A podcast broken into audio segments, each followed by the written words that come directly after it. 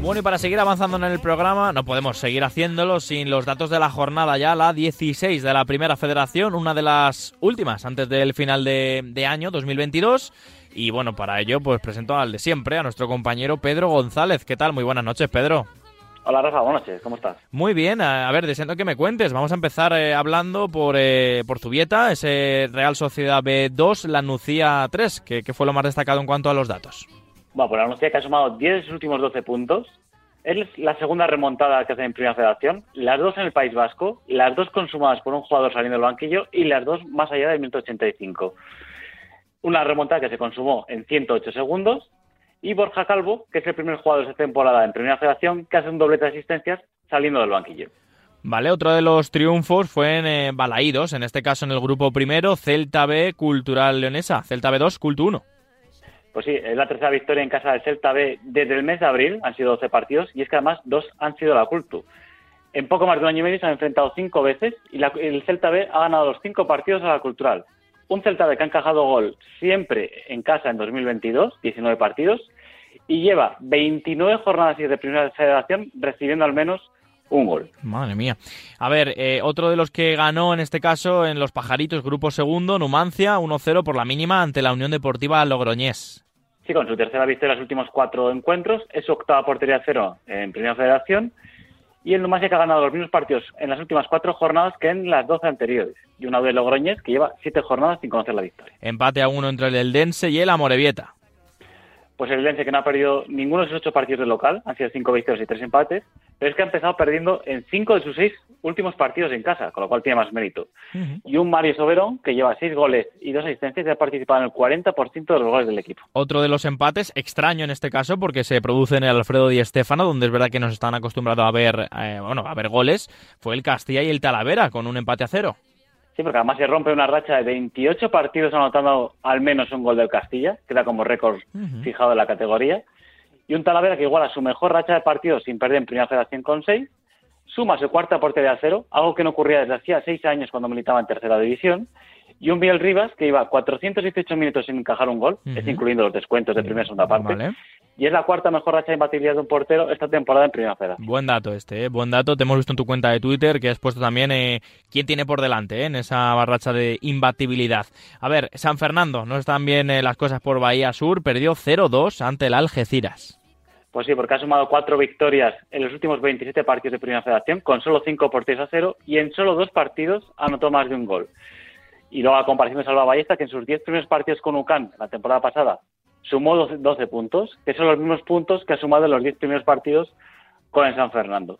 Y Álvaro Romero, que esta temporada contabiliza ya 7 goles y 3 asistencias, y ha participado en la mitad de los goles del equipo. Buen dato de, de Varo. Eh, otro empate, en este caso en el grupo segundo, y con algo de polémica, fue en el Calahorra 1, eh, Castellón 1.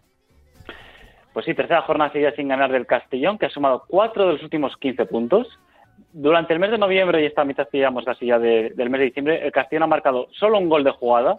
Gol de jugada es que no son jugadas de estrategia, ni, ni penaltis. Vale. Y siete de los últimos 11 goles encajados por el Castellón fueron a, balón parado. El que ganó después de algún que otro, algunos que otros partidos fue el Atlético Baleares. Lo hizo fuera de, casa ante, bueno, una de las primeras victorias fuera de, casa. Eh, ganó 0-1 ante el Bilbao Athletic en Lezama. Sí, rompe una racha de cuatro empates consecutivos. Es verdad que ya lleva seis jornadas sin perder y Lucas Díaz, que es el tercer portero que más tiempo lleva esta temporada sin encajar gol con 431 minutos. Y es la cita vez que Atlético va adelante del marcador y hasta esta jornada solo había cuatro equipos que menos veces habían conseguido adelante. Otro de los empates fue en Linares, en Linarejos, con además con emoción final, el Linares 2, Ceuta 2.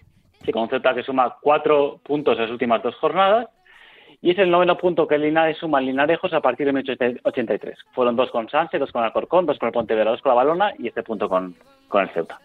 El Logroñés, en este caso la Sociedad Deportiva, ganó en Las Gaunas 1-0 ante la Unión Esportiva Cornellá.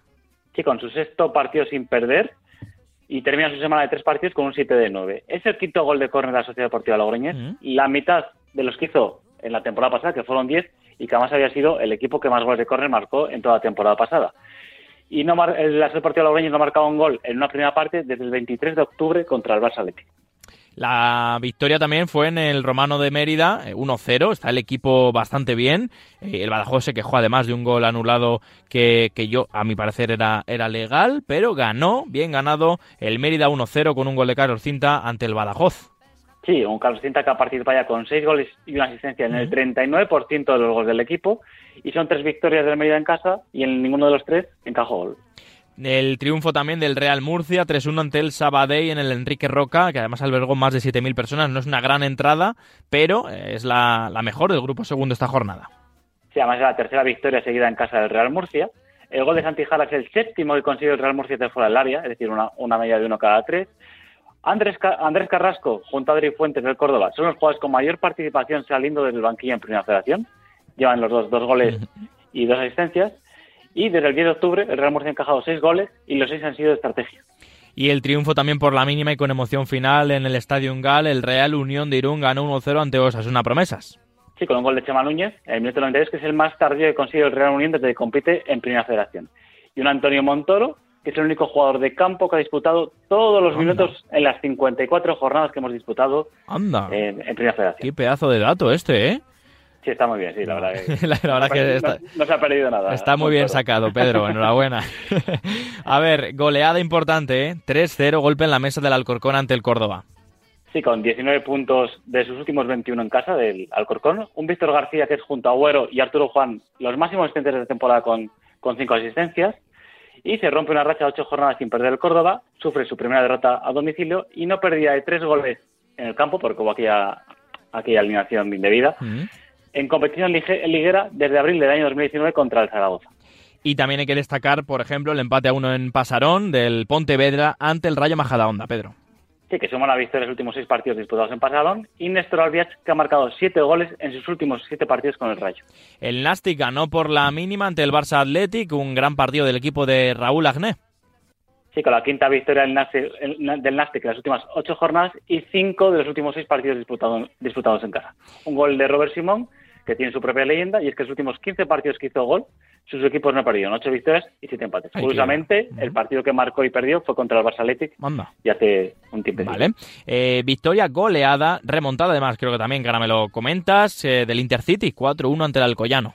Sí, primera remontada de Intercity, que rompe una racha de 7 jornadas sin ganar y 3 sin marcar, con un Aaron Piñán que hace su primer doblete desde que compite en Primera Federación y llega ya a, las 12, a los 12 goles y 8 asistencias desde que debutó y casi la mitad de los goles de Intercity en Primera Federación ha sido a balón parado. Cinco de córner, dos de penalti y tres de falta lateral.